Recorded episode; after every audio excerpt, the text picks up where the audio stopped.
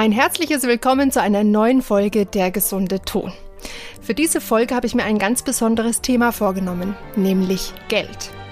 Und als Gast habe ich mir dazu Sandra Janke eingeladen.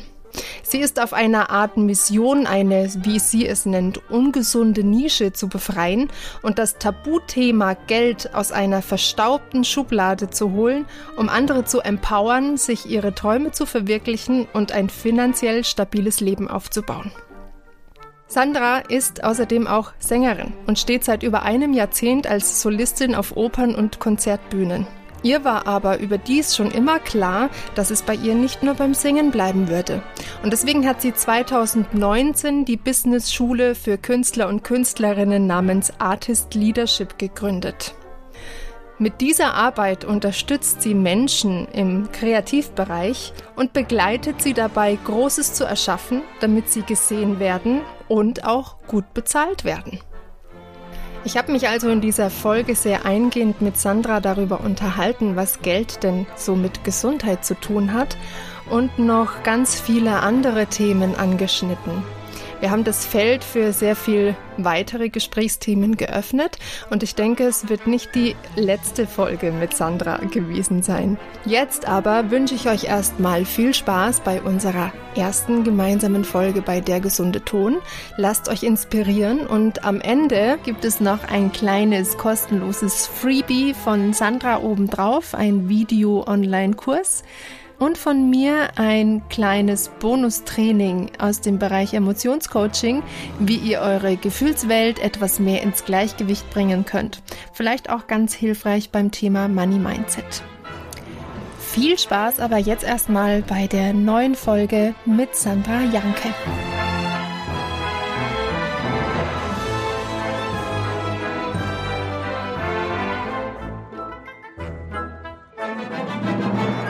Herzlich willkommen bei mir im Podcast, liebe Sandra Janke. Vielen Dank für die Einladung. Hi. Schön, dass du da bist. Ich freue mich. Wir haben uns nämlich ein absolut knackiges Thema vorgenommen. Es geht um Geld. Richtig. ja, und äh, wir werden da so locker, flockig, frei uns äh, durchquatschen. Ähm, wir hatten mal überlegt, ob wir unseren kleinen roten Faden hernehmen, aber ähm, wir haben, ich glaube, wir haben beide so festgestellt, wenn es fließt, dann fließt es irgendwie und dann kommen ja. coole Connections, ne? Ja, unbedingt. Erzähl mal, Sandra, wie, wie kam das Thema Geld denn so präsent in dein Leben? Was ist denn da passiert? Hm. Ähm, gute Frage. Also, ich würde mal sagen, eigentlich war alles ziemlich gut. eigentlich war alles ziemlich gut. Ich hatte ähm, eine Stelle an der Oper. Ich war dort Solistin schon lange Zeit auch. Ich habe zusätzlich eine Stelle bekommen an der Musikhochschule, habe dann gekürzt in der Oper und ähm, das lief eigentlich bilderbuchmäßig, würde ich sagen. Vor allem auch eine Stelle zu bekommen, eine feste Stelle an der Musikhochschule war sozusagen sowas wie ein Sechser im Lotto. Ähm, und gleichzeitig habe ich gemerkt, dass da draußen erstens mehr ist für mich. Dieses, immer dieses Gefühl, irgendwas ist da draußen noch. Ich weiß nicht genau, was es ist, aber ich spüre, da ist was. Und auch, ähm, da gab es so einen Zeitpunkt, da hatten wir uns interessiert, eine Wohnung zu kaufen oder vielleicht sogar ein Häuschen oder so. Und ähm, wir waren beim Finanzberater und da wurden mir ziemlich die Augen geöffnet, weil mir klar wurde, dass ich nicht genug Eigenkapital hatte, um überhaupt in Frage, überhaupt einen Kredit zu bekommen. und das hat mich tatsächlich echt, also erstmal in so ein Loch geworfen, weil mir da so richtig klar wurde, ich habe kein Geld, obwohl ich eigentlich den Sechser im Lotto habe. Und ähm, das hat mich dann doch stutzig gemacht und dachte irgendwie, da muss sich was verändern. Und ich wusste überhaupt nicht wie. Das war mir nicht klar. Und, äh, und das war auch nicht nur so, dass ich jetzt unbedingt mehr Geld wollte, sondern ich hatte ja auch eben dieses Gefühl von, da ist noch mehr da draußen. Und ich spürte, dass ich irgendwas starten will, aber es war noch ganz unklar. Und so hat eigentlich dieses Gefühl oder überhaupt äh, mein, meine Sichtbarkeit mit dem, was ich jetzt tue, angefangen. Mhm. Was meinst du denn mit kein Geld haben? Also es war ja irgendwie ein Geldfluss da, oder? Du hast Einkommen gehabt, du hast Aufträge gehabt, aber ja, mhm. das war komisch, weil eigentlich, genau was du sagst, eigentlich war das Geld da und ich ähm, äh, hätte da total glücklich sein können. Ich glaube, zum einen lag es daran, dass ich keinen Sinn hinter Geld gelegt habe. Also für mich war einfach, das war einfach nur Geld, mit dem ich was kaufen konnte. Ist es im Endeffekt ja auch. Manchmal, glaube ich, können wir uns auch rausbeamen und überlegen, naja, eigentlich ist es ja nur Geld. Wir tauschen damit oder wir können damit Wertigkeiten austauschen. Aber ähm, mich, mir hat eigentlich zu einer Zeit auch äh, Geld gar nichts bedeutet. Ich fand, es war einfach nur Geld und habe ähm, damit nichts anfangen können. Aber zu dem Zeitpunkt, als ich dann eine Wohnung kaufen wollte, hatte für mich Geld plötzlich eine Bedeutung. Also die, und zwar diese Symbolik, damit ein eigenes Zuhause zu erschaffen. Und, und dafür hat es einfach nicht gereicht. Dafür war es einfach nicht genug. Und ich glaube, das hat mich eben so so getriggert, dass obwohl ich Geld habe, es trotzdem nicht genug ist, um mir das aufzubauen, was ich eigentlich will, nämlich ein Zuhause aufzubauen für meine Familie, weil ich war da, hatte dann zu dem Zeitpunkt meine Tochter bekommen schon und ich wollte, dass wir ein schönes Zuhause haben, ich wollte, dass wir äh, ähm, schön in Urlaub fliegen können, dass wir äh, uns gutes Essen leisten können, all diese Dinge und plötzlich waren die eigentlich gefühlt so weit weg weil ich nur damit beschäftigt war, diese Grundbedürfnisse zu stillen mit dem Gehalt, was ich hatte. Mhm.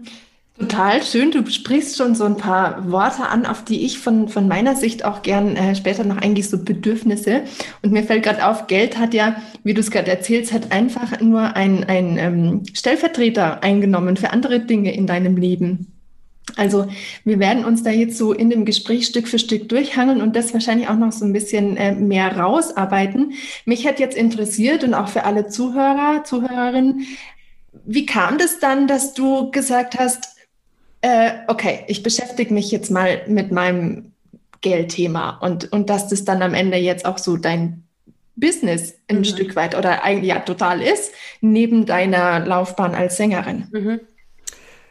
Ja, wie gesagt, also da war, ich glaube eigentlich mein, äh, die Beschäftigung mit dem Thema kam erst dadurch, dass ich mich mit den Themen, die ich sonst noch so um mich rum hatte, dass ich mehr wollte, dass da irgendwas war da draußen, was ich eigentlich noch rausgeben wollte, kam das erst danach. Ich hatte erst das Gefühl, ich will jetzt sichtbar werden, weil ich habe so viele Ideen und ich will das einfach mal rausgeben in die Welt. Ich hatte mich mit Marketing beschäftigt, mit Persönlichkeitsentwicklung, mit Kommunikation und da war sozusagen jetzt erstmal das Geld tatsächlich gar nicht so im Vordergrund, sondern einfach die Idee, damit rauszugehen und zu gucken, was passiert, wenn ich das mache. Und im Zuge dessen habe ich so viele Menschen kennengelernt, Coaches, andere Leute, die auf dem gleichen Weg waren, Leute, die unbedingt auch diesen Weg gehen wollten. Und da kam automatisch eben dieses Thema Geld auch Money Mindset, was, ähm, was macht Geld mit uns oder was ist, wie unsere Einstellung zu Geld, wie verändert uns das? Und es hat mich wahnsinnig interessiert, das Thema, weil ich vor allem finde, dass in dem Bereich von Kreativität, in der Kreativität äh, in der Branche äh, Musiker, KünstlerInnen, da ist dieses Thema tatsächlich ein ganz großes, weil es oft nicht vorhanden ist. Und dann trotzdem, also es wirkt so, als wäre Thema kein Geld, als wäre nur die Kunst im Vordergrund. Gleichzeitig ist es ein großes Thema, weil es nicht da ist. Mhm. Und das fand ich wahnsinnig spannend. Also das mit den mit Menschen wirklich zu erkunden und zu gucken, was, was steckt da eigentlich dahinter? Und warum gibt es dieses, diesen Glaubenssatz, dass KünstlerInnen eben kein Geld haben? Mhm. Die brotlose Kunst. Die brotlose Kunst. Das, das kriegen wir von Anfang an beigebracht. Wir sind im Studium und ähm, entweder wir schaffen es, schaffen es ganz nach oben und spielen da mit und da können wir Geld verdienen, oder sonst wird es so ein bisschen runtergemacht, oder ja, dann unterrichtest du halt. Oder so ein bisschen so nach diesem Motto und dann muss man gucken, wie man da durchkommt. Das ist, finde ich, so dieses Bild, dieses typische Bild von Künstler sein. Ja, mich würde, mir sind jetzt zwei, zwei Fäden in meinem Kopf ich weiß noch nicht, wen ich mit dir verfolgen möchte. Der eine ist dieses, das du schon angesprochen hast, dieses, es wird uns schon im Studium und von klein auf eigentlich fast schon so verkauft, dieses Bild, entweder du schaffst es ganz nach oben oder ja, dann unterrichtest du halt und fristest so ein Dasein und kommst halt irgendwie über die Runden und interessieren tut sich dann aber wahrscheinlich eh niemand für dich. Also es alles so ein bisschen. Oder, was war denn der andere Faden? Den habe ich vergessen, dann bleiben wir bei dem Faden. ähm, ja. Ausbildung. Also ich finde es total spannend und ich frage mich, müsste da schon ein Shift her und müsste uns da schon oder den Jungen, die nachkommen, da schon viel mehr ein gesunder Umgang mit Geld und auch dieses Selbstmanagement ähm, mehr beigebracht werden. Ich weiß noch, bei mir an der Hochschule, die Jazzabteilung, die hatten manchmal so ein paar Vorlesungen, glaube ich, und hatten mehr so mit diesem Selbstmanagement und wie man das alles macht und wie man mit Geld umgeht. Hm, wie siehst du das? Was, was bräuchten wir? Ja, also ich denke definitiv, dass es sinnvoll wäre, viel mehr darüber zu sprechen generell, also gar nicht nur, ich denke im Studium auf jeden Fall, aber auch generell in dieser ganzen Branche darüber zu sprechen, was Geld mit uns macht, warum Geld uns triggert, was wir für eine Geschichte haben mit Geld, ähm, was wir mit Geld anfangen können, was uns das bedeutet. Wenn wir es schaffen, unsere Geschichte zu klären oder auch unser Verhältnis zu Geld zu klären, ist es viel einfacher als Künstler, Unternehmerin, mh, wirklich etwas aufzubauen, was uns finanziell eben unterstützt. Ich glaube auch, dass wir sehr in einer Problemlösungsgesellschaft leben. Also wir haben sozusagen, das geht jetzt auch so ein bisschen auf Hochschule, also man sagt so, okay, wenn du Geld verdienen willst, dann ist deine Lösung, du musst, entweder gehst du, jetzt zum Beispiel in unserem Bereich wäre es, du gehst in einen Chor, du wirst Solistin an einem guten Haus oder du unterrichtest. So, ich habe meine Lösung parat. Mein Problem ist gelöst. Was wir aber auch denken könnten, wäre, dass wir in, eine, mm, in ein Expandieren gehen, ein kreatives Expandieren und nicht nach Lösungen suchen, sondern ins Spielen kommen, zu überlegen, was ist denn noch möglich? Was, wie könnte ich denn Geld verdienen? Eine, eine häufige Frage, die ich auch Klienten stelle, wenn sie sagen, ich brauche dringend Geld und ich weiß nicht, wie ich an Geld kommen soll, ist eine Frage, die ich gerne stelle. Wie könntest du dir denn selbst Geld erschaffen?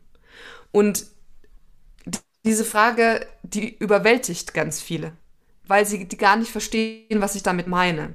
Weil für uns so ganz klar ist, in dieser Problemlösungsgesellschaft, das habe ich gelernt, damit werde ich mein Geld verdienen und das ist meine Lösung für mein Problem. Anstatt mal zu schauen, welche welche Wolken, Geldwolken sind denn da noch außen rum? Welche Ressourcen innerhalb meines, meiner Tätigkeit, innerhalb meiner Persönlichkeit kann ich denn anzapfen, um Geld zu erschaffen? Und ich hatte ein ganz tolles Beispiel gerade in meiner Gruppe. Ähm, da war genau diese Frage. Sie meinte, ich habe gerade überhaupt kein Geld, ich weiß nicht, wie ich vorankommen soll und ich muss jetzt eine Entscheidung treffen. Und ich hatte ihr diese Frage gestellt innerhalb der Gruppe. Und ähm, sie war ein bisschen überfordert. Ich habe ihr so ein bisschen Hilfestellung gegeben und, und wir haben geschaut, wo es hingehen kann. Und fünf Tage später, bei unseren Erfolgsmeldungen, ähm, schrieb sie, Sandra, du weißt gar nicht, was du damit angestoßen hast. Ich habe plötzlich eine Stelle gesehen, auf die ich mich beworben habe und ich bin eingeladen. Morgens mein Vorstellungsgespräch. Hatte gar nichts mit dem Bereich zu tun, aber fand sie mega spannend. Dann hat sie festgestellt, dass sie unglaublich gut Events organisiert, dass sie das eigentlich immer für ihre Freunde macht, ähm, Hochzeiten, wie auch immer, Konzerte, dass sie eigentlich anbieten könnte, Events zu organisieren und schreibt es in ihre, also ihren, ihre Community, gibt es rein. Plötzlich ergeben sich sozusagen so Geld, ich nenne das gerne Geldwolken, weil ich das visuell so vor mir habe, wie so Geldwolken über einem sind, die wir anzapfen können.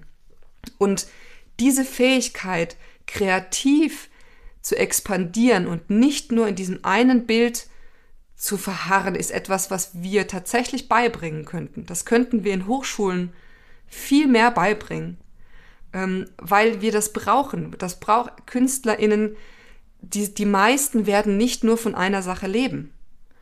Und die Fähigkeit, das zu entwickeln, ist unglaublich wertvoll. Das ist etwas, das ist Gold wert. Mhm.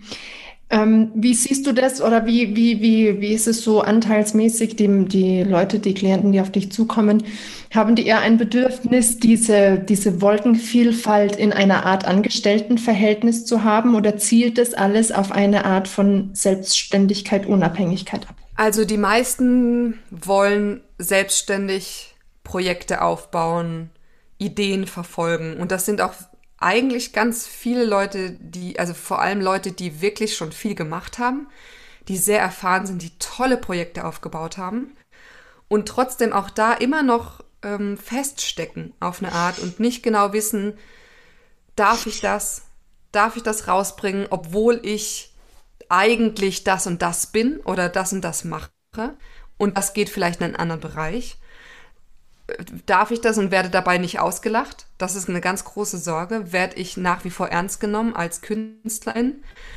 Ähm, und auch dann die Frage, wie, also wie kann ich das sichtbar machen und mich selbst überwinden, weil da wir stecken oft fest, weil wir selbst uns blockieren, weil wir das da Sorge haben, das nicht rauszugeben. Ähm, da sage ich auch immer, es ist so wichtig, unsere eigene Stimme zu entdecken, sie zu schützen und sie im Endeffekt dann sichtbar zu machen. Also das ist das rauszufinden, wer bin ich eigentlich, was will ich wirklich, wie kann ich ähm, sie schützen vor dem ganzen lauten Getöse da draußen. So viel Meinungen, die auf uns einbrechen jeden Tag. Und wie mache ich sie dann sichtbar? Das ist sozusagen so ein bisschen für mich diese innere Navigation und die, die, die so wertvoll ist. Ähm, und wenn wir das schaffen, dass wir dafür dann gut bezahlt werden. Und meistens ist das sogar etwas, das ist eigentlich das, das Einfachere. Wenn wir das vorher gefunden haben, ist die gute Bezahlung eigentlich die logische Konsequenz, weil gesehen wird, was für ein Wert hinter dieser Arbeit steckt und weil wir gelernt haben, das zu kommunizieren und das nicht mehr zu verstecken. Ich würde gleich noch gern jetzt da ein bisschen tiefer einsteigen, aber ich spule noch mal etwas zurück, weil ich glaube, der Aspekt äh, ist vielleicht für manche Zuhörer ganz interessant. Ähm, ich glaube, viele, gerade wir Künstler, gehen ja mit einem, mit einer Art Selbstständigkeit schon daraus. Und ich, ich vermute mal, hm, vielleicht eher Instrumentalisten ähm, oder wie verpacke ich es jetzt? Moment, jetzt muss ich schauen, dass ich, also ich will auf diese Anstellungs, auf dieses Anstellungsgefühl zurück. Ich ähm, glaube nämlich, dass diese, diese Wolken und diese Möglichkeiten und diese Vielfalt auch für jemand möglich ist, der nicht in eine Selbstständigkeit möchte. Also ich möchte jetzt nicht, dass die denken, oh, ich will mich aber nicht selbstständig machen und dann geht es für mich nicht. Glaube ich nicht, weil das Beispiel, was du jetzt eingebracht hast, war ja, sie, die, sie hat sich auf ein, äh, sie ist zu einem Bewerbungsgespräch gegangen für ein Anstellungsverhältnis, was sie vorher nie wahrgenommen hätte. Ganz genau. Ich mhm. glaube auch nicht, dass das limitiert ist. Also diese, äh, sage ich mal, diese Wolken, die Kreativwolken, die auch finanzielle Wolken sein können, sage ich mal, ähm, die sind nicht für Selbstständige nur äh, sozusagen alleine da. Die sind genauso für Angestellte. Auch da können wir viel mehr ähm, selbst beeinflussen, selbst kreieren, als wir glauben. Ähm, da hatte ich auch ganz große Themen mit vielen Klienten zum Thema zum Beispiel Grenzen setzen. Äh, wie schaffe ich das im angestellten Verhältnis, wirklich eine Grenze zu setzen, damit ich darin da gut lebe, da gesehen werde und plötzlich viel mehr Respekt bekomme, viel mehr Verantwortung bekomme, die ich gerne haben will. Ähm, wenn wir eben auch da, da wirklich mal nochmal reingehen und gucken, was kann ich denn da gestalten? Wie kann ich da nicht unbedingt immer nur nach dieser einen Lösung suchen, sondern expandieren und kreativ sein und dabei tolle Ideen bekommen und, und dafür gesehen werden? Genau. Mm, dieses, ähm, dieses Wort oder diese, diese äh, Umschreibung Selbstwert, ist denn dein Selbstwert für dich gefühlt gestiegen, indem du dich für mehr Sichtbarkeit entschieden hast? Enorm. Mhm. Also wirklich enorm. Ich hatte auch gerade gestern mit meiner ersten Gesangslehrerin ein Gespräch, weil sie mich fragte, ob ich denn traurig bin, dass ich jetzt sozusagen vom Haus weggehe, vom Opernhaus. Und ich habe gesagt, ja, bin ich. Und das vor einer Zeit, hm, vor so zwei, drei Jahren hätte ich das nicht gesagt. Da war ich eher, hatte ich das Gefühl, ja, es wird Zeit, dass ich gehe. Und war eigentlich nicht mehr so auf diesem sängerischen mh, hm, Trip, sag ich mal. Und ähm, das hat sich total stark verändert in den letzten zwei, drei Jahren durch mein Unternehmertum, durch meine Sichtbarkeit.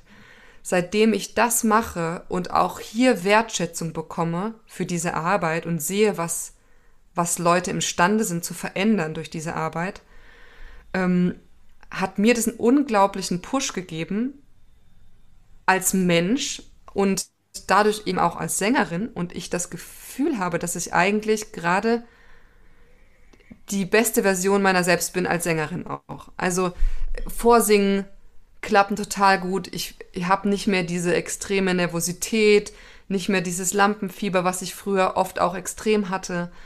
Ähm, ich weiß, was ich kann. Ich rede wahnsinnig selbstbewusst darüber, wer ich als Sängerin bin, aber auch wer ich als Unternehmerin bin.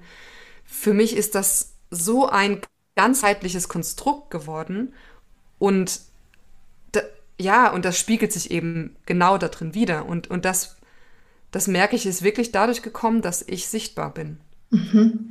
Schön, du bist ein lebendes Beispiel für Ganzheitlichkeit quasi. für, ein, für, ein, für eine Auswirkung von irgendeinem, von einer ganzheitlichen Entfaltung. Ist doch total schön. Lass, lass uns da mal ansetzen, wie du begonnen hast, in diese Sichtbarkeit zu gehen. Oder nochmal weiter davor. Mich hätte interessiert, hast du dich denn von Anfang an oder als du angefangen hast, dich für den Musikerweg zu entscheiden, Hattest du da schon auch andere Interessen? Also hast du da überlegen müssen, oh, mache ich jetzt Musik oder mache ich doch lieber das oder das oder das? Oder war das sehr einschienig? Ja, also das war schon immer so tatsächlich, dass ich mich für ganz, ganz viele Dinge interessiert habe. Mhm. Nach dem Stu ähm, Abitur war ich mal so kurz zwischen zwei Stühlen, zwischen Medizin und Musik ist dann aber doch ganz klar in Richtung Musik gegangen. Aber dann habe ich schon während des Studiums auch noch ein Kulturmanagement ähm, oder eher gesagt Kulturwissenschaften angefangen. Das habe ich aber abgebrochen an der Fernuni Hagen. Es war mir zu trocken. Aber ich habe dann später darauf ein Kulturmanagement in Wien gesetzt. Ich habe äh, Pädagogik noch studiert, ähm, habe schon da mich mit ganz vielen Menschen zusammengetan in Masterminds, wollte über Kommunikation lernen, habe Bücher gelesen. Also diese Vielfalt, die war tatsächlich schon immer da. Und die hat mich aber damals war die für mich schwierig, weil ich dachte, als Sängerin darf ich nur singen. Oder ich, ich, das muss ich wollen. Ich muss nur singen wollen. Und wenn ich das nicht will, dann bin ich keine richtige Sängerin. Super, dass du das sagst. Ja, das war mein Gefühl und das hat mich echt lange, lange, lange verfolgt. Ähm, und mir auch wahnsinnig viele Zweifel gegeben und, ähm, und da muss ich auch sagen, bin ich meiner Operndirektorin wahnsinnig dankbar, weil ich dann eben auch, als ich mein Business angefangen habe, als es sichtbar wurde mit dem Ganzen, ähm, hatte ich, gab es eine Phase in meinem Leben, wo ich wirklich dachte, nee, ich komm, ich lasse das jetzt mit dem Singen. Und ich habe das im Prinzip mit ins Büro genommen von meiner Operndirektorin und habe mit ihr darüber gesprochen, dass ich da gerne noch was anderes machen will und dass ich gerne meine Stelle reduzieren wollen würde. Und sie hat so super reagiert. Sie hat gesagt, Sandra, weißt du, es gibt diese Sänger, die nur das wollen und es gibt Sänger wie dich, die singen sehr gut und die wollen gleichzeitig noch was anderes. Und es ist okay. Und ich sehe dich. Ich weiß, dass du eine gute Sängerin bist und ich unterstütze dich darin. Und genau dadurch, dass sie so offen war und so unterstützend war, hat sie mich wieder zurückgezogen, eigentlich in die Musik, weil sie mir die Chance gegeben hat zu gehen. Also sie war bereit, sie hatte den Willen, mich loszulassen. Und dadurch hat sie mich wiederbekommen, hat sie mich zurückgezogen. Mhm. Als was hast du dich denn gesehen gefühlt? Als Sängerin oder als Unternehmerin oder als alles? Oder was war der Teil, der vor allem gesehen wurde? Ja, das war eben so komisch. Ich hatte das Gefühl, ich wurde nicht richtig gesehen als Sängerin, also in diesen Anfangsstadien, ne? Ja. Als ich so gesucht habe, da hatte ich das Gefühl, ich bin nicht richtig Sängerin und ich bin aber auch noch nicht richtig Unternehmerin. Ich bin so ein Hybrid, so ein Zwischending. Und ich bin ja gar nichts. Ich bin ja so, ne, was soll denn das? Also da hatte ich noch kein wirkliches Gefühl. Und wie du jetzt eben schon mal erwähnt hast, jetzt sehe ich das viel ganzheitlicher. Ich sehe mich jetzt wirklich als beides. Ja. Ähm, und das ist ein wahnsinnig gutes Gefühl. Ja. Weißt du, da kommt mir noch, das, jetzt muss ich noch was sagen, mit dem Loslassen, da ist mir nämlich was gekommen, als ich gerade gesagt habe, dass sie bereit war, mich loszulassen. Ich finde, das können wir übertragen auf so viele Dinge in unserem Leben. Das ist jetzt zum Beispiel als Unternehmerin sehe ich das jetzt zum Beispiel, wenn ich, ähm, wenn ich bereit bin, jemanden oder eine Klientin, mit der ich zum Beispiel gesprochen habe, eine potenzielle Klientin zu sprechen und ähm, bereit bin, sie gehen zu lassen, ist es wie ein Magnet. Also dann ist eigentlich dieses Gefühl von, jetzt will ich, will sie umso mehr. Und, und ich glaube, das fällt uns manchmal so schwer. Wir denken so, jetzt muss sie unbedingt meine Klientin werden, es muss unbedingt meine Schülerin werden. Oder diesen Job muss ich unbedingt haben oder als Künstlerin diesen Gig oder dieses Engagement. Und das hat aber eigentlich die entgegengesetzte Wirkung, dass sich die Menschen von uns entfernen. Wenn wir bereit sind, das loszulassen, ziehen wir andere damit an. Mhm. Und jetzt, jetzt, ist, jetzt lieferst du mir die totale Steilvorlage dieses, alles, was du gerade beschrieben hast, ist ein ein Wollen. Man will etwas, man ist zielfixiert. In Alexander-Technik, wer sich mit Alexander-Technik beschäftigt, reden wir davon, nicht zielfixiert zu sein. Alexander-Technik merkst du körperlich. Du merkst körperlich total, wenn du zielfixiert bist. Bei uns im Coaching, so wie ich coache, reden wir ganz viel von, was will ich? Bin ich im Überwollen? Bin ich in einem Übertonus, in einem über, überspannten Tonus oder in einem entspannten Grundtonus. Also es hat, es ist in allen Bereichen wiederzufinden, was du gerade beschrieben hast. Und es lässt sich wie ein Zahnrad miteinander verknüpfen. Und ich könnte jetzt noch eine halbe Stunde darüber monologisieren, was, wie, wie sich das alles übertragen lässt. Also es ist so schön, dass man hier so ganz viele Brücken schlagen kann. Und am Ende geht es einfach darum, mitzufließen. Ja. Einfach es laufen lassen und loslassen können. Und wenn wir nicht loslassen, dann halten wir, halten wir selbst das Loslassen fest. ja. ja, also ähm, manchmal hilft da auch so eine Vorstellung, ich habe wirklich sinnbildlich was in der Hand und ich schmeiße es einfach mal weg. Mhm. Man wird merken, es passiert nichts. Der Boden tut sich nicht unter einem auf, man löst sich nicht in Rauch auf. Ja, also es sind so kleine, so kleine Schaltstellen, die aber einen enorm großen Unterschied machen. Total. Und weißt du, das ist eben auch was, was ich äh, oft sehe. Manchmal denken Menschen, ja, ach, das, ja, das ist ja, also die, wie soll ich das sagen? Das ist so ein bisschen dieses Gefühl von, das, das wird doch nichts verändern, wenn ich das jetzt denke oder wenn ich das jetzt loslasse oder so. Die sehen das als was Kleines an. Dabei ist es riesig. Es kann so viel Veränderung mit sich bringen. Ähm, ja. Man muss es erfahren, glaube ich, dass man es dass man's glaubt. Und es ist leider so, die Not muss bei vielen Menschen erst so extrem groß werden, bis sie an ihrer Gewohnheit oder von ihrer Gewohnheit ablassen wollen. Und da ist auch wieder ein Loslassen drinnen. Ähm, ja, und diesen Schritt vielleicht auch in was Unbekanntes gehen. Also da sind jetzt schon so viele Dinge verpackt, über die wir reden könnten. ähm, lass uns aber noch ein bisschen mehr beim Geld bleiben. Dieses Management der Kulturwissenschaften ähm, und diese oder diese Management-Weiterbildung, was war so der, der Golden Nugget, den du da für dich und für dein Money-Mindset mitgenommen hast? Oder gab es da so einen Moment, wo du gemerkt hast, boah. Ja, interessanterweise hatte ich das nicht im Kulturmanagement-Studium. meine, meine Erkenntnisse oder meine Aha's und Wows kommen eigentlich darüber, dass ich mit Menschen darüber gesprochen habe. dass ich viel gelesen habe darüber, nochmal zusätzlich. Ähm, und wirklich angefangen habe, diese Money, also Mindset, meine Einstellungen zu Geld zu verändern, meine Geschichte anzugucken. Also es war, glaube ich, mehr Selbstarbeit als jetzt im, im Kulturmanagement-Studium, sage ich mal. Da habe ich ganz andere tolle Sachen gelernt. Ähm, aber dieses Geldding ist mehr eine Sache, die man persönlich angehen kann, meiner Meinung nach, weil das kaum etwas ist, was irgendwo gelehrt wird. Mhm. Außer jetzt zum, im Online-Bereich sieht man es immer mehr. Ähm, aber jetzt sozusagen so in, in offiziellen Studiengängen oder sowas eher weniger. Ja, ich habe auch so ein bisschen das Gefühl, oder das Gefühl, es bestätigen mich jetzt wahrscheinlich vielleicht ganz viele darin, ähm, auch unser Schulsystem ist nicht unbedingt darauf ausgelegt, dass Kindern eine Alternative zu einem Schema F angestellten Schienen geradeauslinig, ich weiß gar nicht, wie ich es nennen soll.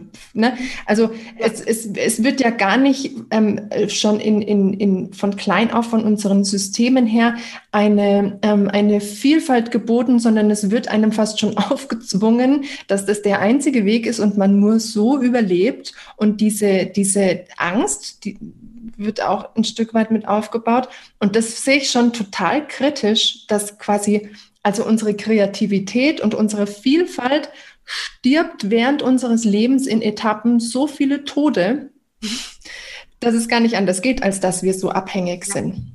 Ich würde sogar noch weitergehen. Ich glaube, dass vermittelt wird, dass selbstständig sein oder Projekte aufbauen oder wie auch immer man es nennen will, ist gefährlich. Es ist richtig gefährlich, in die Selbstständigkeit zu gehen. Das kriege ich ganz viel mit von Klienten, die haben immer dieses Gefühl, oh Gott, ich werde nicht überleben, es wird alles schlimm, was ist, wenn ich krank werde, was ist, ich kann die Versicherung nicht bezahlen. Also diese Ängste werden uns so unfassbar von früh auf schon mitgegeben. Das, was man macht, ist was ordentliches studieren, was ordentliches lernen und dann kann man angestellt werden fürs äh, bis zum Ende des Lebens und das ist, was man machen soll. Ähm, aber so funktionieren wir eben nicht. So funktionieren nicht alle Menschen und das ist, ist okay und da müsste generell einfach viel mehr gemacht werden, viel mehr in diese Offenheit gehen, in das spielerische Ausprobieren ähm, und lernen, dass das, dass das gut ist, dass, das, dass wir da wahnsinnig viel machen können. Ähm, und da hast du recht, genau da wird unsere Kreativität schon gekappt. Wir, es wird gar nicht zugelassen. Mhm. Es ist gar nicht erwünscht. Und dann kommen wieder solche Momente im Studium, wenn du sie dir bis dahin noch erhalten hast, dann kommt vielleicht in, in genau dem Moment der Lehrer oder die, die das Idol und sagt, nur so geht's. Mhm. Und dann bröselt dir wieder ein Teil deiner Vielfalt weg, weil du denkst, oh, und jetzt muss ich, und wenn ich die Solistenkarriere nicht schaffe, dann wenigstens in den Chor. Und es wird immer schmäler und die Scheuklappen werden immer enger und man hat ähm, immer weniger Sicht auf Alternativen. Also es sind ja, und das selbst, ja, ja. Entschuldige. Nein, nein. Ich wollte nur sagen, und ich wollte das noch ergänzen, die Scheuklappen äh, werden enger und gleichzeitig das Selbstbewusstsein schrumpft so sehr dieses, dieses Hochstapler-Syndrom, Imposter-Syndrom, äh, wenn das jetzt, ähm, wenn Leute das unter dem Namen kennen, das wird auch immer stärker. Also wir haben das Gefühl, wir, wir sind eigentlich äh, nicht echt, wir, wir stapeln hoch und können eigentlich nichts. Das, das kommt genau daher. Schön, dass du es ansprichst. Das ist nämlich was, ich habe das ähm, kurz bevor ich ähm, mich mit dir unterhalten habe, hat mir jemand von diesem Syndrom erzählt und ich dachte, krass, bin ich. Die redet gerade über mich. Also, das ist dieses Syndrom, dass man denkt, irgendwann kommt jemand um die Ecke und entlarvt mich als den, die größten Hochstapler, die es überhaupt gibt. Weil all das, was ich hier von mir lasse, hat ja gar keinen Wert, hat ja gar keine Substanz. Und es dauert wirklich nicht mehr lang, kommt gleich jemand und präsentiert mein Versagen vor versammelter Mannschaft. Wenn du dich darin wiedererkennst, lieber Zuhörer, dann kannst du, hast du jetzt zumindest einen Namen dafür. Aber ich bin jetzt kein Fan, dass wir das so abstempeln, sondern ähm, lass uns das mal ein bisschen durchleuchten. Weil es hat ja eigentlich wieder nur was mit Selbstwert zu tun. Ja, und vor allem ist das Hochstapler-Syndrom ein Gefühl. Wir sind das nicht. Ja. Es ist ein Gefühl, das wir haben und die, das Gefühl ähm, führt zu Handlungen. Aber wir können Gefühle beeinflussen. Gefühle sind nicht unsere, sind nicht die Fahrer unseres Autos, unseres, ne, unseres Lebens, sondern wir können Gefühle beeinflussen. Und ich glaube, das ist wichtig, dass wir auch verstehen, dass wir viel mehr beeinflussen können oder handeln können, als wir glauben. Also, dass dieses Hochstapler-Syndrom sind nicht wir. Das sage ich mir ganz oft, sondern das ist etwas, was in mir drin ist, was ich verändern kann. Mhm. Ja, genau, Emotionen, Gefühle. Also für mich sind Gefühle schon äh, sehr lang gehegte Emotionen, die sich schon zu so einem, zu einem klebrigen Brei, zu einer Gesamtwahrnehmung ver, ähm, verdichtet haben.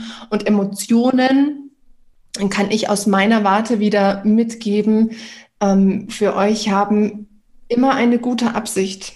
Emotionen sind nie was Schlechtes. Emotionen leben aus einem Dreiklang von äh, Bedürfnis, Funktion und Trigger. Und jede, jede Emotion möchte etwas für dich. Und du kannst dich immer fragen, was ist denn die positive Absicht gerade? Zum Beispiel Angst hat einfach nur die positive Absicht, ein, äh, nein, Wut, Entschuldigung. Wut hat einfach nur die positive Absicht, ein Hindernis zu aus dem Weg zu räumen. Ne? Und wir stempeln Leute, die Wut haben, so gern mal ab als Idioten oder als Choleriker oder irgendwas.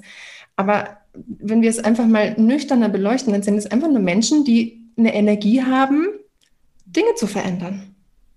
Ja, so ja. schön gesagt. Total gut. Ja, sehe ich genauso. Ja, und seine eigene Wut auch nicht, nicht, sich nicht runtermachen, sondern es einfach mal wahrnehmen und spüren, hey, ich habe Energie. Die, da ist mega Energie. Ob ich jetzt die Energie nehme und hau damit jemand auf den Kopf oder hau einen Nagel in eine Wand, kann man ja entscheiden, ne? Das ist, sehen wir auch bei Kindern so gut. Also das, Kinder sind ganz oft wütend, weil sie eben dieses Gefühl loswerden wollen. Also sie sind wütend, weil sie etwas verändern wollen. Ja. Und ganz oft stempeln wir sie ab und, und sagen, sei doch nicht so wütend, was soll das jetzt? Aber eigentlich geht es darum nicht. Eigentlich geht es darum, in dem Moment da zu sein, für die Kinder da, äh, einfach präsent zu sein, zu sagen, ich bin da, du kannst wütend sein, es ist okay und es wird sich auch widerlegen. Und das erwarten wir natürlich von Erwachsenen, dass sie das hinter sich gebracht haben, ne? dass sie nicht mehr wütend werden, dass sie sich kontrollieren können. Gleichzeitig sind es eben Emotionen, die da sind. Mm, ja, jetzt sind wir da, Wahnsinn, auf welche Themen wir kommen, total schön. Mhm. Ähm, ich würde da jetzt noch weiter mit dir, äh, weiter mit dir reisen, wenn du Lust hast. Dann noch so ja. ein bisschen äh, mehr so in, in äh, Gefühle und vielleicht auch Energien reingehen, wenn das für dich mhm, gerne dort ist. Mm, weil ich glaube, ich hatte es am Anfang nämlich schon gesagt, Geld nimmt einfach nur eine Stellvertreterposition für andere Dinge ein. Und ähm, die Frage ist, welchen, welchen Wert, also erstmal, dass man rausfindet, was, was gebe ich mir selber für einen Wert, diesen Selbstwert, und was gebe ich anderen Dingen für einen Wert und was möchte ich eigentlich im Leben. Und, und Geld wird dann nur als so eine Art Hütchenspiel auf die Dinge draufgesetzt. Und jetzt ist die Frage, deckt dieser Hut als Hindernis mein, mein, mein Ding ab, was ich gerne haben möchte? Oder kann ich einfach nur erkennen, hey, das, das hat eine Wertigkeit und, und das möchte ich dafür bezahlen? Also das ist okay, dass das so viel kostet. Mhm. Oder ist es so ein, oh Gott, das ist alles so teuer und das ist, werde ich nie in meinem Leben realisieren können, weil alles und und dann wird man immer kleiner und immer kleiner. Mhm. Ähm, ja, leg einfach mal los. Ja, ach, ja, total spannend, weil ich merke das vor allem auch, das ist auch ein Thema, wenn man ähm, Freunde bezahlen will oder das Gefühl hat, man man sollte Freunde bezahlen. Da merke ich, dass ganz viele Probleme haben, ähm, das auszusprechen, dass irgendwie eine Dienstleistung stattgefunden hat und sie wissen nicht genau, bezahle ich das jetzt, bezahle ich das nicht, hat das jetzt ein komisches irgendwie Gefühl zwischen uns und so. Und ähm, da habe ich eben für mich und auch äh, für meine Klienten entwickeln dieses Gefühl, dass die Entscheidung, dass wir selbst entscheiden können, für was wir gerne investieren und dass wir auch, wenn wir einen Preis nennen, dass wir anderen die Möglichkeit geben, zu entscheiden, möchte ich das in meinem Leben haben oder nicht und dass es auch okay ist, wenn sie Nein sagen. Also ähm, ich glaube, da muss man wirklich äh, für sich einfach, das hast du eben ja auch so schön gesagt, ist es mir das wert? Möchte ich dafür investieren oder nicht? Und oft denken wir für andere mit. Wir denken dann, ja, aber die können das nicht zahlen, das würden die doch niemals zahlen dafür. Und damit nehmen wir denen aber eigentlich eine Selbstwirksamkeit weg, eine Autonomie weg, diesen Menschen zu entscheiden, ob sie das tun würden oder nicht. Wenn wir von vornherein sagen, ihnen das gar nicht anbieten, was wir anzubieten haben, weil wir glauben, sie können es nicht zahlen, nehmen wir ihnen definitiv ihre Selbstwirksamkeit weg. Oder wenn wir von vornherein sagen, da hatte ich ein tolles Beispiel übrigens. Ich hatte, es fällt mir jetzt gerade ein. Mhm. Ich hatte eine Agentur gesucht, die mit, mir mit Social Media hilft.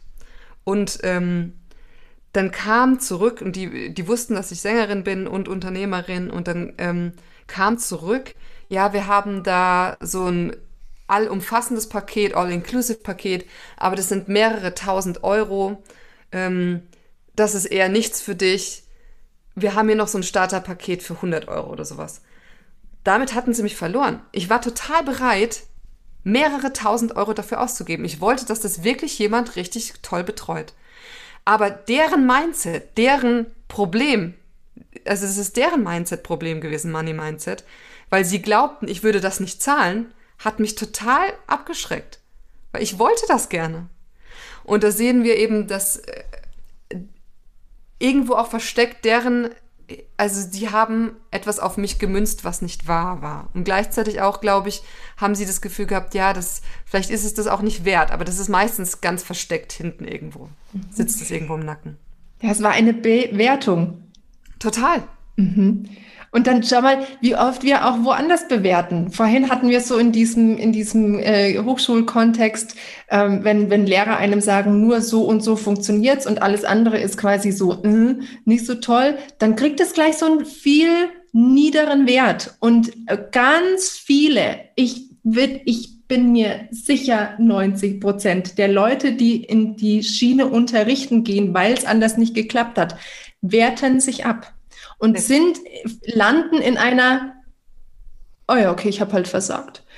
Und äh, ähm, äh, also was, da, da gehen bei mir ganz viele Dinge auf. Was wäre denn, was würde mit unserer ganzen Kulturszene passieren, wenn wir mal aufhören würden zu bewerten?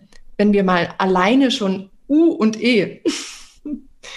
also äh, ich weiß nicht, bei dem, bei dem 30 Tage ich äh, hoffe, ich sage es jetzt nicht, da war eine Pianistin dabei, die, die, die ganz schön vermischt hat U- und E-Musik und die so ganz deutlich aufgezeigt hat, was wir da eigentlich für einen Blödsinn machen und wie sehr wir uns limitieren, wenn wir diese beiden Schubladen voneinander trennen. Mhm. Erinnerst du dich? Ja, ich erinnere mich, aber ich weiß jetzt leider nicht mehr ihren Namen, aber ich weiß, ja, was du meinst. Ja, es war super. Ja. Ich werde ihn anhängen. Und genauso ist es auch wieder mit Geld. Ja, und, und, und dieses, wie du sagst, ähm, das fand ich so schön, dass man nicht mal die anderen entscheiden lassen kann. Also ich habe ja schon, wenn ich quasi ein Angebot mache, ich möchte ja gar kein Angebot machen, weil ich schon vorwegnehme, dass ich Angst oder ich habe schon Angst, dass die eh Nein sagen oder dass sie eh so und so reagieren. Also ich schaffe es noch nicht mal auszuhalten, diese, diese Warteschleife zwischen ich sage A und was ist, was folgt darauf als B. Ja, total. Also, und das hindert uns schon daran, Geld, verdienen, Geld zu verdienen. Ja. Ähm, und dabei könnte es auch einfach sein. Also, man könnte dieses Angebot machen. Mhm. Das ist jetzt tatsächlich ein ganz praktischer Tipp. Wenn man so ein Angebot macht, man spricht über das Angebot, welche Transformation es für diese Menschen sein könnte, dann sagt man den Preis und man wartet ab. Man sagt nicht, ja, und es kostet so viel, weil ähm, ich habe fünf Jahre studiert. Ja, und weißt du, das ist ganz viel Arbeit und so. Und weißt du, ach ja, ich könnte es dir auch noch mal günstiger machen. Das ist total falsch, wenn ich das jetzt mal wirklich so ganz banal sagen darf. Weil das, ähm, das passiert nicht im Kopf der anderen Menschen. Im Kopf der anderen Menschen passiert, oh, ich würde das wahnsinnig gerne machen. Aber es ist vielleicht denken die auch, ja, vielleicht ist der Preis ist echt zu hoch. Wie soll ich mir das leisten? Hm, habe ich vielleicht noch irgendwo Geld liegen unterm Kissen? Würde mir vielleicht meine Oma was geben? Glaub, schaffe ich das wieder? Schaffe ich das, wenn ich das jetzt mache? Äh, oder werde ich versagen? Das passiert in deren Kopf. Es passiert nicht in deren Kopf, ja, aber ist sie das wirklich wert? Hat sie überhaupt die Qualifikation dazu? Das, das ist, was wir als Anbieter glauben. Und ähm, damit verbaut man sich unfassbar viel. Und wenn wir anfangen, in diese Erklärungsschleife zu kommen, geht auch wieder der Wert runter. Also das kann man total gut im Rollenspiel mal so erkunden, wie man sich dann nämlich als Gegenüber fühlt, der etwas kaufen soll, wenn die Person sagt, ja, und weißt du, das war irgendwie super schwer, meine Ausbildung, ich habe so lange studiert und die Preise gehen gerade hoch. Man fühlt sich total blöd als jemand, der was kaufen will. Ganz komisch. Und ähm, deswegen ganz praktischer Tipp. Einfach mal Stille, nachdem man einen Preis genannt hat. Und nicht für andere denken. Erst den anderen, also wenn dann das Thema Geld aufkommt, dass es viel Geld ist, auch dann nicht weggesch also abgeschreckt sein und sagen, ähm, okay, ich schicke dir eine E-Mail. Passiert ganz vielen. Ich schick, du kannst ja mal drüber nachdenken, dann schicke ich dir eine E-Mail, ob du gerne das machen willst oder nicht. Sondern sie fragen, was das mit ihnen macht, dieses Geld. Mal fragen, ja, weißt du, das stimmt, ich sehe, dass das viel Geld ist. Kannst du mir ein bisschen äh, beschreiben, was das jetzt gerade mit dir macht? Also anfangen, mit den Leuten ins Gespräch zu kommen, warum sie das triggert, warum sie das emotional aufwühlt, ob das wirklich Geld ist, das sie nicht haben oder ob sie vielleicht Angst haben, dieses Geld zu benutzen, weil sie merken, vielleicht klappt es wieder nicht, vielleicht versage ich, wenn ich das jetzt einsetze. Das, hinter Geld steckt viel mehr, als wir glauben. Und es ist sinnvoll, Menschen zu begleiten und nicht wegzugehen davon. Mhm. Hinter Geld steckt viel mehr, als wir glauben. Das ist ein schöner Türöffner für etwas, was ich, äh, was wir in unserer, in meiner Coaching-Ausbildung gemacht haben. Wir haben nämlich Aufstellungsarbeit mit Geld gemacht. Mhm. Also ähm, wir haben das auch in, in, Systemat in systemische Familienaufstellungen mit eingebunden, aber wir haben auch einfach nur mal geguckt, wie ist es, wenn, wenn ich einfach mich dem Geld gegenüberstelle und wenn Geld mal reden könnte, was würde Geld zu mir sagen? Mhm. Und natürlich ähm, äh, bedarf es dafür schon irgendwie eine gewisse, eine gewisse Offenheit im Kopf, dass man sowas mal zulässt, aber da kommen saumäßig interessante Sachen. Mhm. Und ich fand so einen coolen Trick oder was ich daraus mitgenommen habe zur Selbstanwendung, äh, mal zu prüfen, was habe ich denn, wenn Geld eine Person wäre? Zum Beispiel ein Kind. Mit Kindern, finde ich, geht es noch besser. Wie, wie ist denn mein Umgang damit? Wie, wie denke ich denn über diese Person gerade? Kannst du ja. damit was anfangen? Ja, ja, ich mache das auch mit meinen Leuten. Und es ist mega spannend, was da rauskommt. Also für mich, als ich das das erste Mal gemacht habe, war es meine Oma. Also immer noch meine Oma. Weil meine Oma, die lebt jetzt nicht mehr, aber damals, ähm, sie lebt in Brasilien. Und ich habe meine Oma geliebt und gleichzeitig habe ich die nie gesehen. Sie war eigentlich nicht vorhanden. Und ähm, ich wollte gerne, ich wollte sie gerne sehen, aber ich wusste nicht wie. Ich wusste nicht, wie ich sozusagen ne, an sie rankomme. Und das war ziemlich symbolisch für mein Geld. Ich wollte es gerne, aber ich wusste nicht, es auch nicht. Also hatte da irgendwie keinen Zugang zu und ähm, es war irgendwie weit weg und ich habe auch im Endeffekt habe ich dem keine, also wir haben es nie gesehen. Wir haben ich habe auch eigentlich keine, keinen Fokus, keine Energie drauf gesetzt. Und ähm, das ist sehr symbolisch für die Beziehung zu meinem Geld. Mhm. Also es war für dich, war deine Oma dann das stellvertretendes Geld oder wie, wie darf ich es verstehen? Oder, oder ging Geld über die Oma? Nee, nee, nee, das war mehr die, Be also die Beziehung, dass die eigentlich, ich hätte sie gerne gehabt, aber ich hatte keine. Mehr, also darum ging es mehr. Ah. Ähm. ah ja, und dann hat sich diese Energie quasi in, in deinem Geld, de, ja. wie, wie, Geld in deinem Leben ist, wieder. Genau. Ah, genau. total spannend. Es ist ja. so, man, ja, und man, man darf sich auf solche Spielereien äh, einfach mal einlassen. Man hat nichts zu verlieren.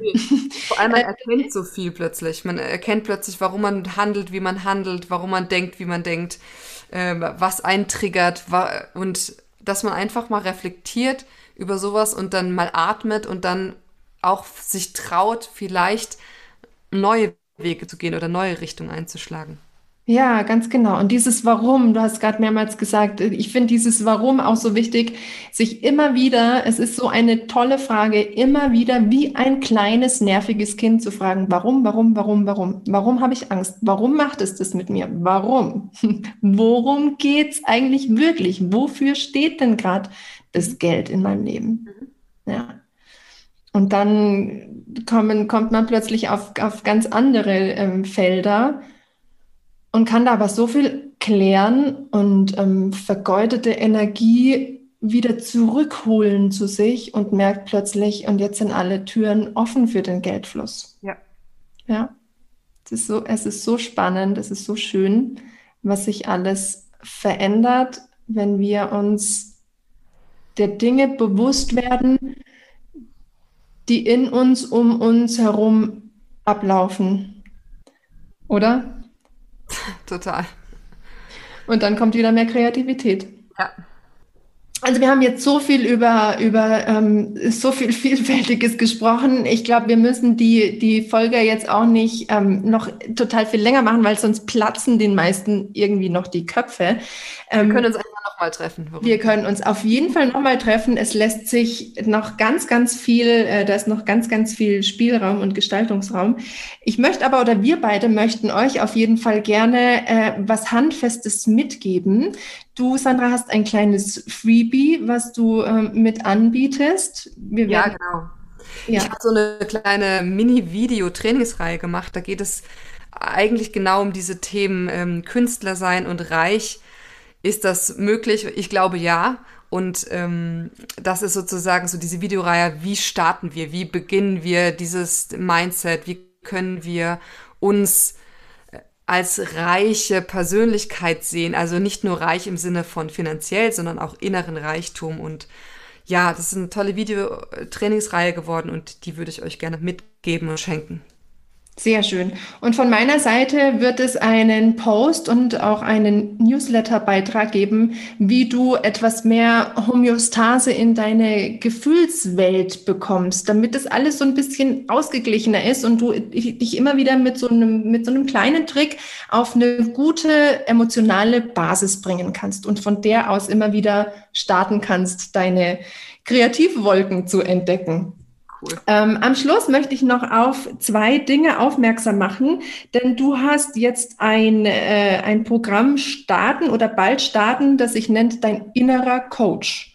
Ja. Worum geht's da? Ja, da freue ich mich total drauf, weil das ist eigentlich so das Programm, was sich aus den letzten drei Jahren entwickelt hat. Das ist das gesamte Wissen. Da geht es im Endeffekt darum, genau äh, das, was wir auch nochmal besprochen haben, ähm, diese innere Stimme zu entdecken sie zu schützen vor diesem ganzen lauten Lärm, was, was wir immer ständig ähm, angetragen bekommen, was wir tun sollten. Hier sind fünf Schritte zum besten, zum größten Erfolg. Hier sind die, was ist ich, ne? Ähm, und diese sichtbar zu machen und dafür gut bezahlt zu werden. Also, weil ich einfach davon überzeugt bin, dass wir eigentlich genau wissen, was wir wollen, dass wir oft nur zurückgehalten werden, weil wir uns nicht trauen. Und dieses Programm wird uns helfen, diese innere Stimme zu entdecken und daraus Geld zu machen. Und ähm, das beginnt im November und ich begleite die Menschen acht Monate lang. Super, sehr schön. Mehr Infos findet ihr auf der Internetseite von der Sandra. Ich verlinke wie immer alles in dem Beschreibungstext. Und als allerletztes gibt es eine ganz, ganz tolle Sache, ein Online-Festival im September zum Thema Loslassen. Ja, und darüber hatten wir es ja jetzt auch ganz äh, ganz intensiv schon über das Thema Loslassen. Das hat mich einfach diesen Sommer so sehr beschäftigt, weil ich ja auch die Oper verlasse und das Loslasse ein Teil meiner, ähm, sozusagen meiner Identität oder meines Lebens. Und ähm, ich glaube eben, dass wenn wir loslassen, dass wir so viele Türen öffnen können und das ist manchmal gar nicht so einfach loszulassen. Und wir wollen uns mit diesem Thema beschäftigen. Wie schaffen wir es denn loszulassen? Wir werden auch Geschichten hören von Leuten, die losgelassen haben. Zum Beispiel eine, ähm, eine Freundin von mir, die mit 36 ihren Mann verloren hat, den sie eine Woche später geheiratet hätte und sie sich trennen musste von dem ähm, von dem Gedanken oder von einer Zukunft, die sie gemeinsam hätten, aufgebaut hätten. Und ähm, eine Autorin kommt, die zwei Bücher geschrieben hat übers Loslassen und äh, über das Loslassen mit Kindern und auch sich auf die Weltrei auf Weltreise begeben hat. Sie wird aus den Büchern was vorlesen. Wir machen Workshops, wir machen Speed Coaching. Das wird richtig cool. Sehr schön. Also Leute, der Podcast, den ihr jetzt gerade hört, es ist August. ihr habt quasi noch ein paar Tage Zeit, euch zu diesem Festival anzumelden und auch dazu sind alle Infos im Text verlinkt. So, Sandra, wir beide trennen uns jetzt. Vorerst. wir lassen los voneinander. Und ich wünsche dir, was wünsche ich dir? Ich wünsche dir, dass du so bleibst, wie du bist. Danke. Aber, ah ja, aber jetzt pass auf, ich habe ja meine allerletzte Frage. Ja. Ich weiß gar nicht, ob du, ob du vorbereitet bist auf meine letzte Frage. Ähm, die stelle ich nämlich allen Gästen, nur bei uns beiden war es so, so individuell und spontan. Ich weiß gar nicht, ob ich dich darauf vorbereitet habe. Gucken wir mal, wie spontan du reagieren kannst. Oh. Deine Version von einem gesunden Musiker-Menschen. Mhm. Da kommt sofort das, der Gedanke von frei sein, aber frei sein im, in, im Gedanken, frei sein im Kopf, dass wir uns nicht mehr ähm, wie Marionetten fühlen, dass wir das Gefühl haben, wir müssen etwas tun. Und dieses Gefühl von Freiheit in die Musik zu bringen, in unser da Dasein zu bringen, das ist, was das für mich bedeutet. Sehr schön. Vielen Dank für die Antwort. Vielen Dank für deine Zeit. Und ich freue mich riesig, dass wir uns gefunden haben und ich freue mich ich auf die Zukunft. Vielen, vielen Dank für die Einladung. Es hat total Spaß gemacht, mit dir darüber zu quatschen und zu philosophieren. Das war also die Folge mit Sandra Janke zum Thema Geld Money Mindset. Mehr Infos zu Sandra findet ihr in der Folgenbeschreibung verlinkt.